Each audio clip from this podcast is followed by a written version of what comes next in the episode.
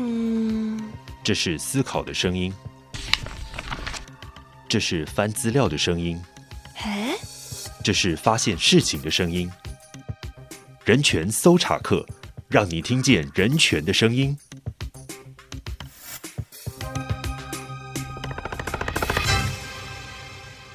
这里是人权搜查课，我是搜查员俊。一百一十年十月三十一号，日本呢发生了小丑电车随机砍人纵火的案件，其实会让大家想到最近的一些，比如说这几年的政捷案啊等等的社会的重大案件。那舆论呢，只要在这些社会重大案件发生的时候，对于生命啊，对死刑支持与否，甚至是在一些线上民调，都会有一些比较激烈的讨论。二零一九年的金马奖的影展有一部片非常受到大家关注，因为它探讨的呢就是这样生命及死刑的议题，叫做《我的儿子是死刑犯》，探讨死刑的观点不同于以往。在影展期间呢，就有非常多人呢去购票啊，一探究竟。今天我们就邀请到《我的儿子是死刑犯》的导演李家华导演，与我们一同谈谈公正公约以及生命保障的议题。欢迎李导演。Hello，谢谢君，大家好，我是家华。哇，导演就是其实啊，在看到这么多的社会议题，那我们在拍一些纪录片的时候，都会针对很多社会议题去做探讨嘛。那为什么你会选择，比如说司法的议题特别多的感觉呢？其实我不是特别选择司法的议题，我我我拍片的逻辑很简单，就是我对一件事情有 feel，然后我有话想讲，我就拍它。然后其实应该比较算是。呃，司法的议题找上我，对，就是零八年的时候，呃，我被找去拍苏案的纪录片，所以那个时候就开始对司法相关的东西很有兴趣。那你一开始对于死刑的看法跟现在有不同吗？呃，这是一个非常好的问题。对，我其实，在零八年之前，大概就是三十岁之前，我是支持死刑的，而且我是坚决的支持死刑，但是。我其实进到呃拍摄书案的团队以后，蔡崇隆导演给了我很多功课。那其实我开始做些这些功课以后，我对死刑的态度就开始动摇了。哦，那其实拍不到半年以后，我就觉得我没有办法支持这个制度，所以。那个时候我也就下了决心，我想要做一部跟死刑有关的片子。所以就是在这个过程当中，你开始发现有话想要说了。对对，刚刚提到了嘛，在做功课的过程当中，你对于死刑其实是有一些想法上面的改变。那你对于主流民意有没有一些观察？呃，台湾长期以来都是支持死刑的啦。那呃这几年开始有一些细微的变化，但是你可以。看得出来，主流民意还是认为应该要保留死刑。那如果我的理解没有错的话，最近的一次调查应该还有超过八成的民意是希望保留死刑的。但是其实是有条件的，对，就是呃，我觉得民调会有一些问题，就是其实比较不容易看出意见的强度。嗯，对。然后所以其实呃，据我所知，有一些民众他们其实不太知道有没有可能有一些。其他的替代方案，但是如果有替代方案，比方说，比方说，呃，终身监视不得，呃，终身监禁不得假释，那他们可能就会有条件的愿意，呃，支持废除死刑。对，所以，但是就数字上来看，目前看起来是有百分之八十以上的民众还是希望保留死刑。嗯。嗯应该说，我觉得啦，对于面对这种死刑的议题啊，或者是生命的议题，其实都应该理性的去讨论。然后，因为我们要先有理性嘛，所以我们才可以去接收到各种来自不同的观点、不同的想法，了解这些资讯之后，我们再接着再进一步的去讨论各项。其实一定都会有好或者是不好的地方。那从而呢，我们再去透过一些方式去建立这些制度起来。因为你之前曾经说过，要把人当人看，即便他。很讨厌，但是你在就是拍影片的过程当中，你有办法做到吗？嗯、怎么这么尖锐啊？呃，我觉得呃，俊刚刚提到一个很重要的概念，就是理性这件事情。我觉得这么多年来，死刑的讨论这件事情，其实在台湾的推展几乎是零了。不能说没有，但是非常非常有限。用零有点太夸张了，对不起，我修正一下，很有限。那其中一个很重要的原因是，呃，我这样讲可能会得罪很多人，但是我觉得台湾人不太会用理性来讨论事情。那这个不见得是坏事哦，在某些时候不见得是坏事，因为你会看到台湾人是充满正义感的哦，然后台湾人是充满同情心的，然后台湾人是乐于帮助人的，这些都是非常非常感性的元素。但是问题是，涉入公共政策的讨论的时候，如果你只有感性，那这件事情就会变得有点危险。嗯，因为呃，感性最后就是头痛医头，脚痛医脚。那俊刚刚提到理性这件事情，我认为，在一个成熟的公民社会里面，如果制度要长治久安呢，我们一定要用最冷酷的态度、最理性的态度来讨论事情，但是我们要用最感性的心情面对它。那我觉得现在的危险是我们其实只有感性的心情，但是其实理性的态度相对是比较缺乏的。我不能说完全没有。那所以为什么要把人当人看？即便他很讨厌，我觉得这个很简单嘛。我们都说。呃，人人生而平等，可是有谁做得到呢？这个人人生而平等其实是一个很复杂的概念嘛。我觉得这里就可以提到，就、嗯、像我们常常在感受到说啊，假如说这个人他犯了一个很重的罪之后，嗯、他可能在一审定验的时候被判处死刑。其实我们对于这个人的这种感觉，就好像是我现在已经比他高一等的感觉了。嗯，嗯对。那其实我在司法影展里面有听到呢，你其实有在说死刑跟你想的不一样。到底哪里跟你想的不一样嘞？嗯，我觉得应该说我在做功课的过程里面，发觉事情应该跟我们多数的人想的都不一样。我我就回到我们刚刚卷给我的第一个问题，就是为什么我会有这个态度上的转变？我当初支持死刑的理由。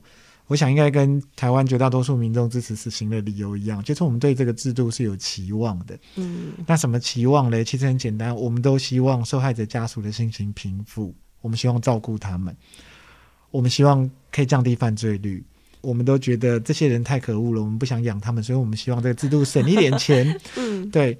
可是如果大家稍微做一点功课，就会发现其实死刑做不太到这三件事情。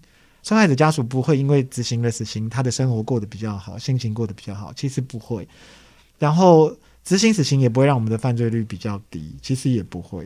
那甚至死刑也没有比较省钱。那我其实就是在发现死刑跟我期望他做到的事情，他其实做不到以后，我才开始想，那我为什么要有这个制度？我发现，其实我支持死刑的理由完全是很感性的、很情绪化的，就是我希望坏人受到惩罚。但是希望坏人受到惩罚，就代表死刑嘛？我们要不要更实质的去思考，怎么样解决这些我们真正关切的问题？坏人受到惩罚当然很重要，但是我们要怎么照顾受害者家属？怎么降低犯罪率？甚至怎么样找到一个有效率的制度？这个才是我关切的地方了。我不是说死刑一定要存或死刑一定要废，但是我觉得很多时候，当我们讨论。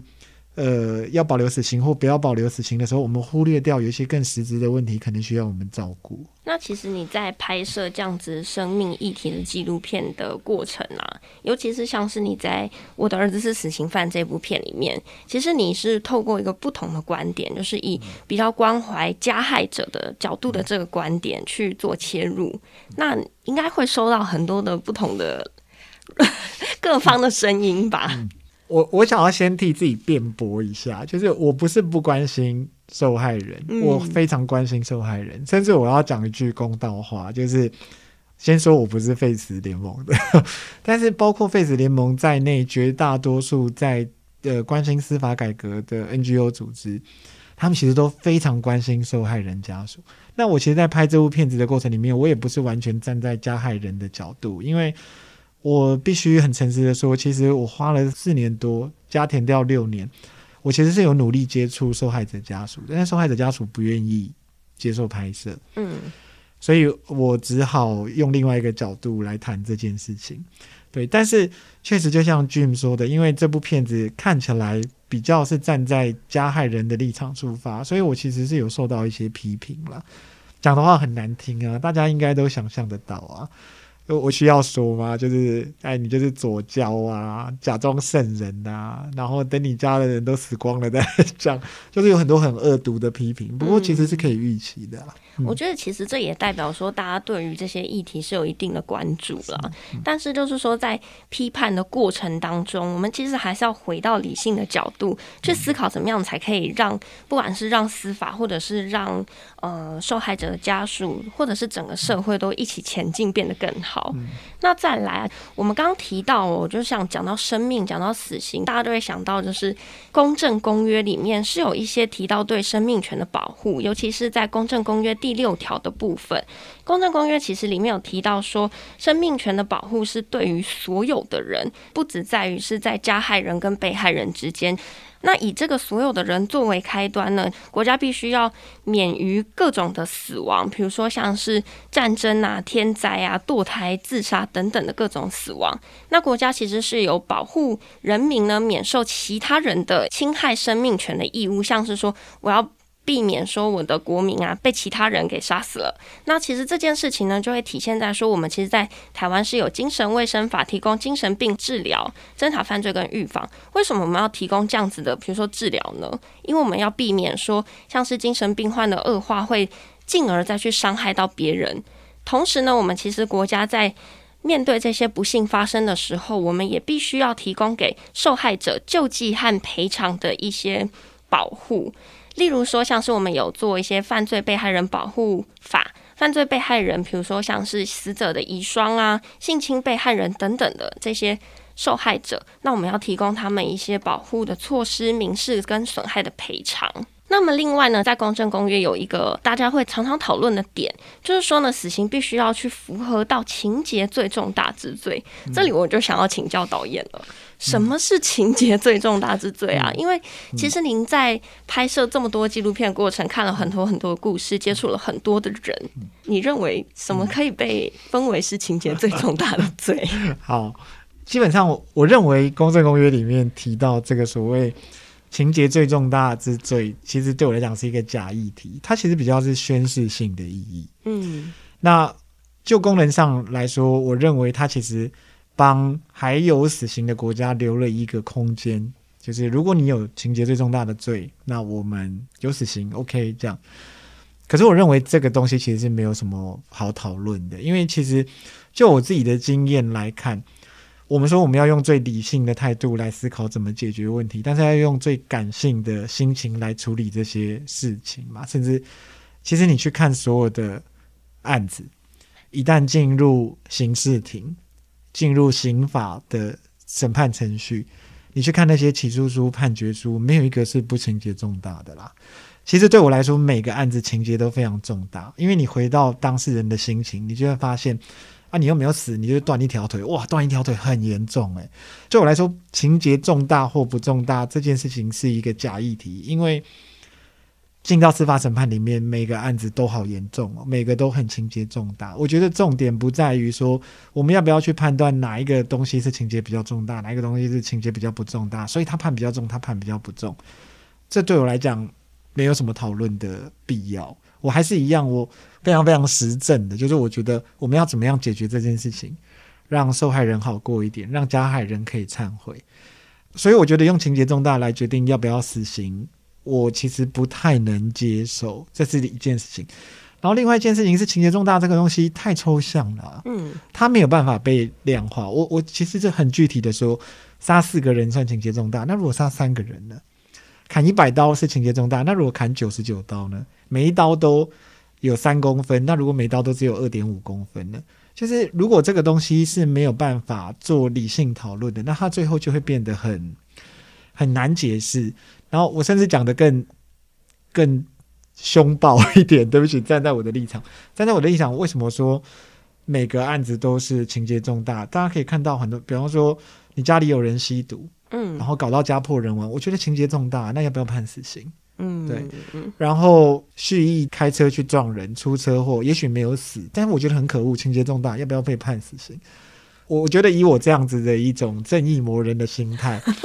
如果情节重大，可以成为要不要判某种刑的量刑标准，我觉得会很危险呐。因为按照我的标准，凡犯罪者即死刑。哇，对，所以我当然我这样是不对的说法，所以我我会觉得说，我们不应该用什么情节重大、情节不重大来作为一个衡量的标准啊。当然，这是我个人意见。嗯，不管是说公正公约啦，我觉得公正公约其实它讲的是说，我们对生命是尊重的。嗯、那同时呢，对生命保护的这件事情是基于所有的人，因为有了这项前提之后，其实不管是我们后面对于居住啊、对于文化认同啊等等的，其实都要先有。第一个，我们尊重生命，后面的这些东西才可以被体现出来。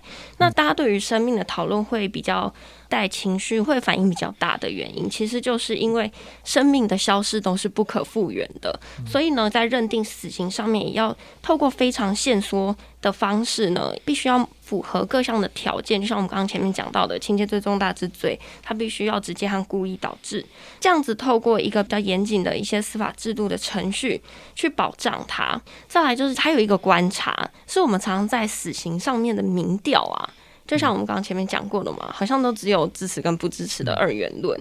那希望导演可以提供一个脉络，让大家去想说，诶，如果我面对这样社会议题，或者是我面对各项社会议题的时候啊。我应该怎么去思考呢？嗯，谢谢俊，我觉得这个提问太重要了，因为恰恰也是我们这样子的二分法，让死刑这个讨论没有办法往前进。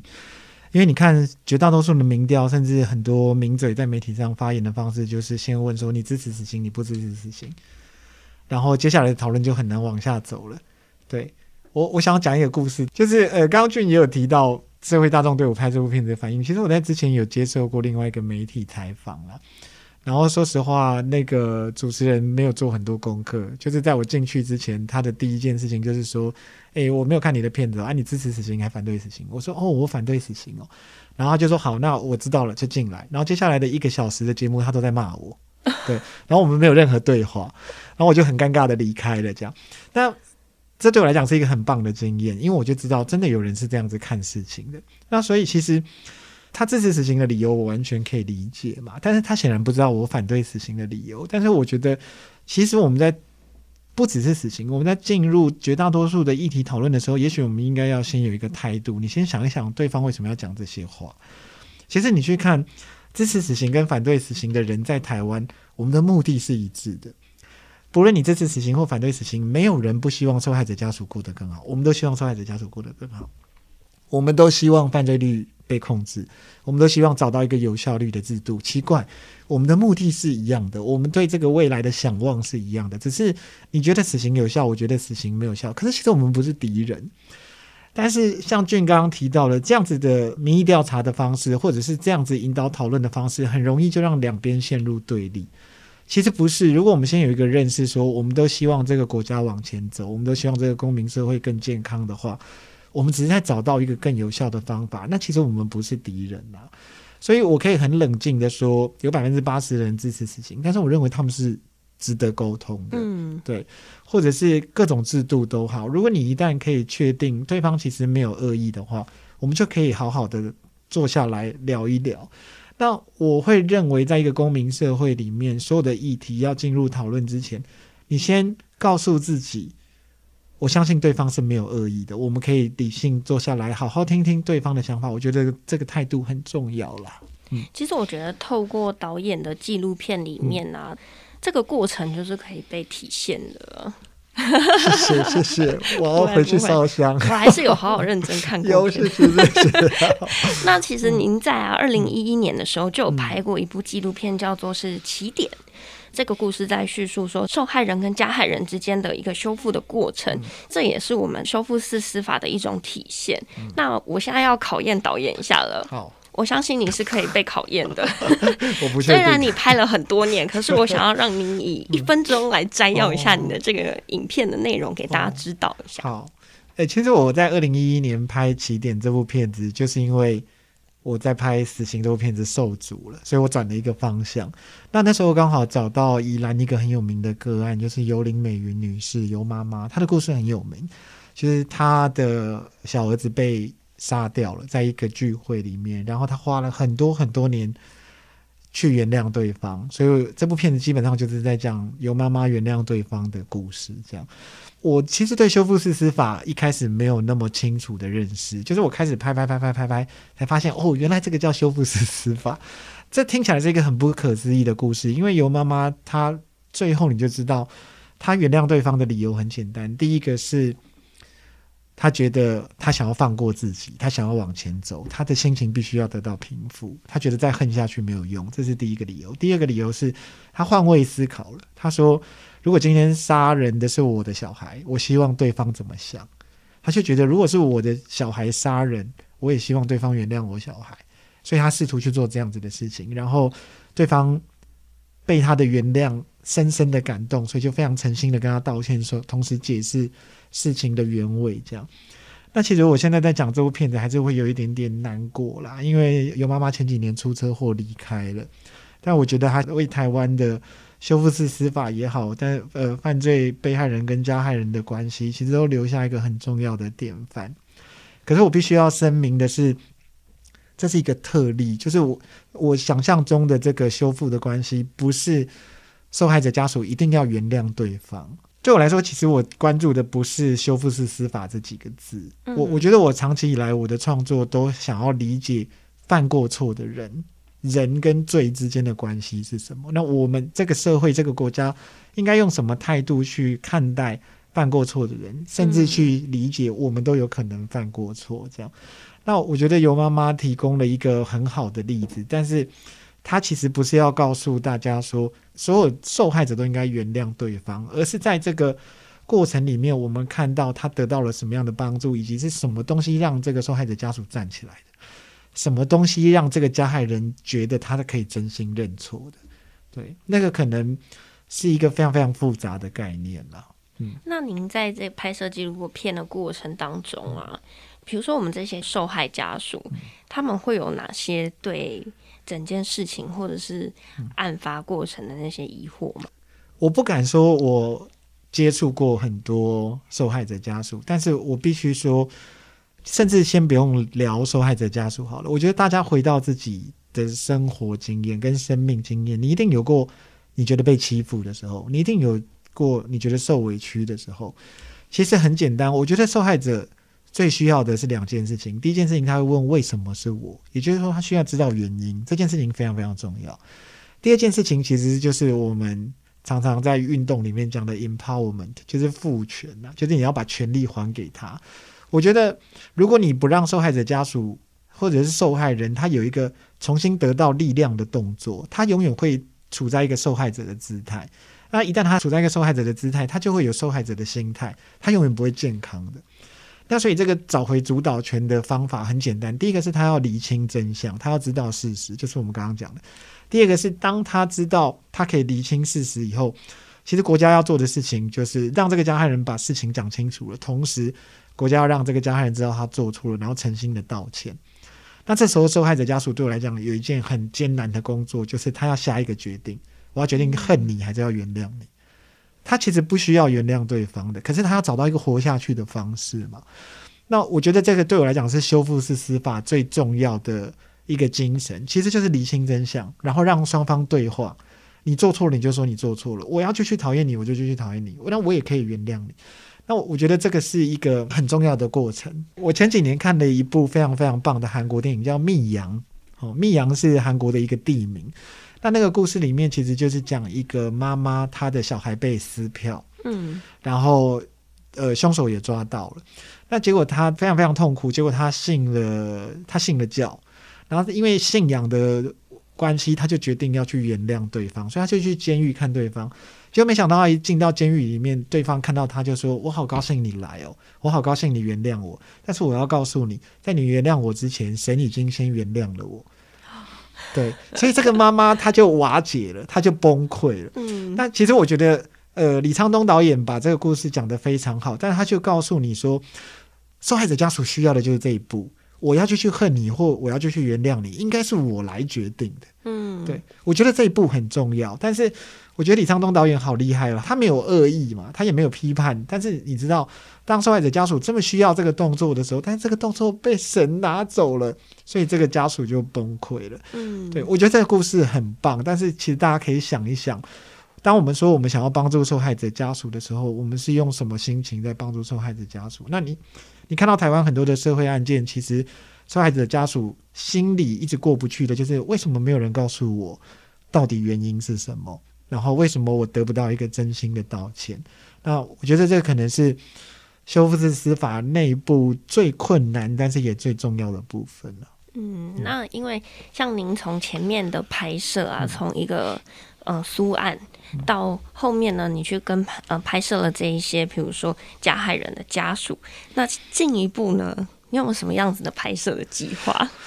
呃，好，这个今天就是要把导演全部都挖一挖，没问题，没问题。好，呃，我现在同时在做两件事情，我其实我在做三件事情。我写了两个剧本，然后再筹备一个新的纪录片，都其实都跟司法有关。对，那最近的最近的就是我现在正在做那个我的儿子是死刑犯续集的田野调查，然后希望呃今年底明年初可以开始拍摄。其实田野调查很顺利，但是。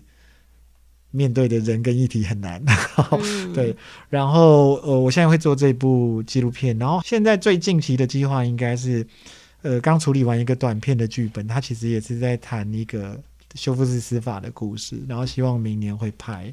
然后就是一个加害人出狱以后，怎么样遇到被害人家属，然后双方在一个如何化解误会，就进入一种。野兽般的战斗，这样就是用性命相见。如果有机会拍出来，大家就会看到了。没错，其实我们这一趴讲了很多修复式司法的一些内容啊。嗯、那其实呢，修复式司法是司法改革国是会议里面其中很重要的一个事项。那修复式司法呢，目前其实已经完成入法化了。其实我们就是希望看到加害人可以真心的忏悔，被害人呢也会透过原谅别人，放过悲伤的自己。这个过程。导演，你是不是觉得其实不太容易啊？我觉得非常难，非常难。嗯、然后，所以这就是为什么我们需要理性讨论的部分。我觉得所有跟司法有关的议题都不是司法层面就可以解决的。嗯，我其实大家如果冷静下来想，你就会发现，所有的问题进到司法层面的时候，都已经是很后端的了。我们其实可能要从社会啊、经济、文化各方面去解决。其实我们在就是对于修复式司法，嗯、就是希望看见加害人可以真心的忏悔，然后被害人呢，其实也透过原谅别人、放过悲伤的自己，继续往前，继续完成他的人生旅程。这个过程不容易，对不对？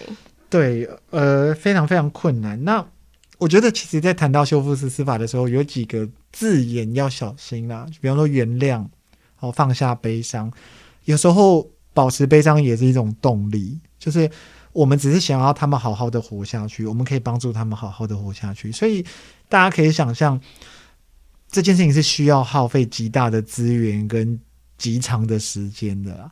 那我自己会非常非常诚心的希望，整个台湾社会要有一个共识，这个是要花钱，这个是要花时间的。同时，如果我们真的想要，帮助受害者家属，甚至帮助加害人重新站起来的话，你要愿意给这个资源，你要愿意给这个时间。如果我们永远都只是想要很速成的说怎么样怎么样怎么样就会变好，怎么就是我做了什么事情他们就会和好，我做了什么事情他们就会原谅，或者我觉得所有跟人有关的东西都是没有办法速成的。也许就正因为修复式司法是一个极耗资源跟极耗时间的工作，它才这么重要。今天真的非常谢谢李佳樺导演和我们分享了这么多。其实真的很佩服，说导演在呃这当中的一个精神是说，愿意在社会的议题当中呢，花很大量的时间去投入，好好的做功课。我想，其实这也是一位纪录片的导演对自己很坚持跟基本要求的地方。其实拍摄每一部纪录片的过程都非常非常的漫长，需要花很多的时间呐、啊、精力跟金钱。那好不容易拍完之后呢，放映的时候又会接收。到很多公众的反馈，比如说一些正向的赞美啊，或者是甚至是负面的骂声。可是呢，我们的导演还是在这条路上，透过影像说话的这条路上继续的往前走。今天的人权搜查课呢，我们除了听听李导演在拍摄路上的这些心境转折之外啊，也让大家扼要的去了解说，国际公约到底对生命的保障的相关论述到底有哪一些。其实我们的国家呢，也透过司法的改革，将修复式司法入法化，努力的为生活在台湾的我们去创造出更适合生活的环境。独立思考都是现代公民非常需要具备的能力。希望呢，大家在未来啊，在面对死刑，甚至是对各项的议题的时候，都可以少一点只有情绪性的这些发言，全面性去了解事情的全貌之后呢，深度解析，再一起共同去思考、讨论前进的方式。那人权搜查课，我们就下集再见，拜拜。